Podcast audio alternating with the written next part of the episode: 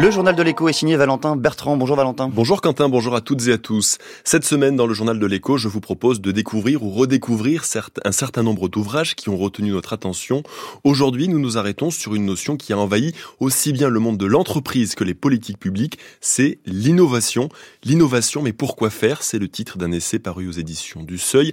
Il est écrit par Franck Agéry, professeur de management à Nîmes Paritech PSL.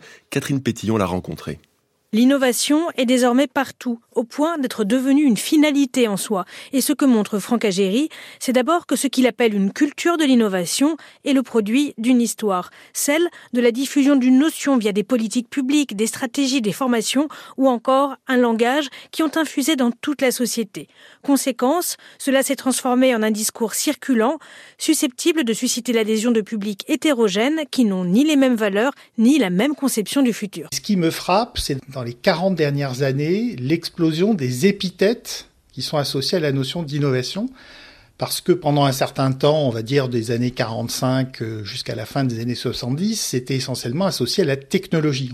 Or, aujourd'hui, l'innovation couvre absolument tous les domaines de la société. C'est pour ça que je parle de culture de l'innovation, parce que on parle d'innovation sociale, d'innovation publique, d'innovation frugale, d'innovation managériale, financière, pédagogique, la liste est infinie.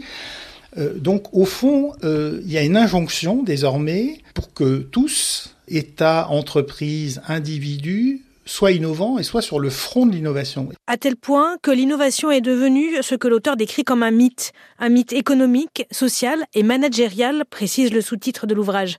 Franck Agéry invite donc à repenser les fondements et les raisons de cette innovation, à regarder aussi les effets indésirables qu'elle peut produire contrairement, vous voyez, à des notions très connotées comme le capitalisme ou le marché qui font l'objet de nombreuses controverses, l'innovation, au contraire, euh, c'est une notion complètement dépolitisée.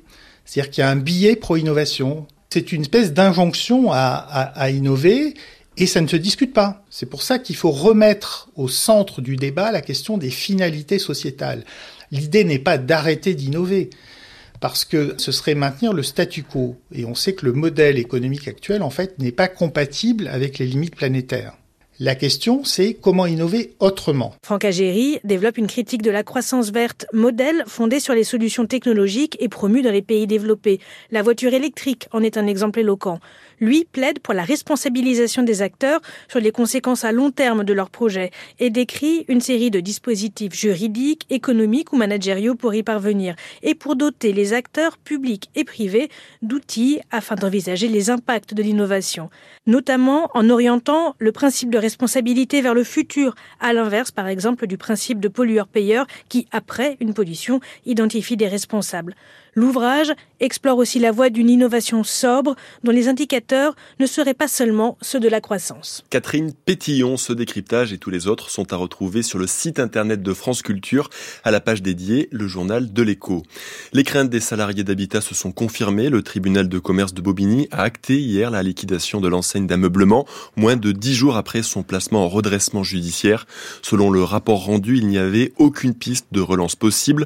Les caisses sont vides, les magasins sont fermés et 9 millions d'euros de commandes n'ont pas été honorés.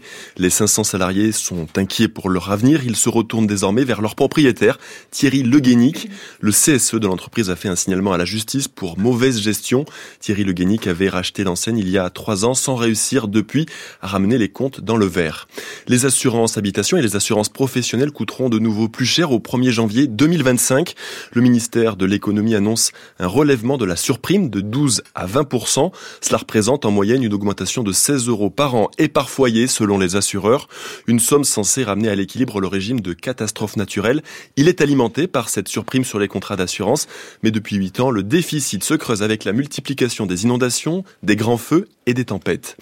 Le Conseil constitutionnel censure l'avantage fiscal accordé aux fédérations sportives internationales. Dans le texte final du budget tout juste adopté, un amendement de la majorité prévoyait plusieurs exonérations de cotisations sociales et une exonération d'impôts sur les revenus pour les salariés de ces fédérations. Selon les sages, cette décision n'était pas fondée sur des critères objectifs et rationnels. Ce retrait devrait compromettre les discussions sur le retour du siège de la FIFA, l'instance du football, à Paris. La croissance des travailleurs indépendants ne se dément pas en France, plus 6% sur un an, résultat d'une étude de l'URSSAF publiée aujourd'hui. Ils étaient, fin 2022, 4 300 000, une progression moins importante que les dernières années, mais toujours portée par les auto-entrepreneurs. Un statut flexible, mais aussi érigé en règle par certaines entreprises de services, comme certaines plateformes de livraison de repas à domicile.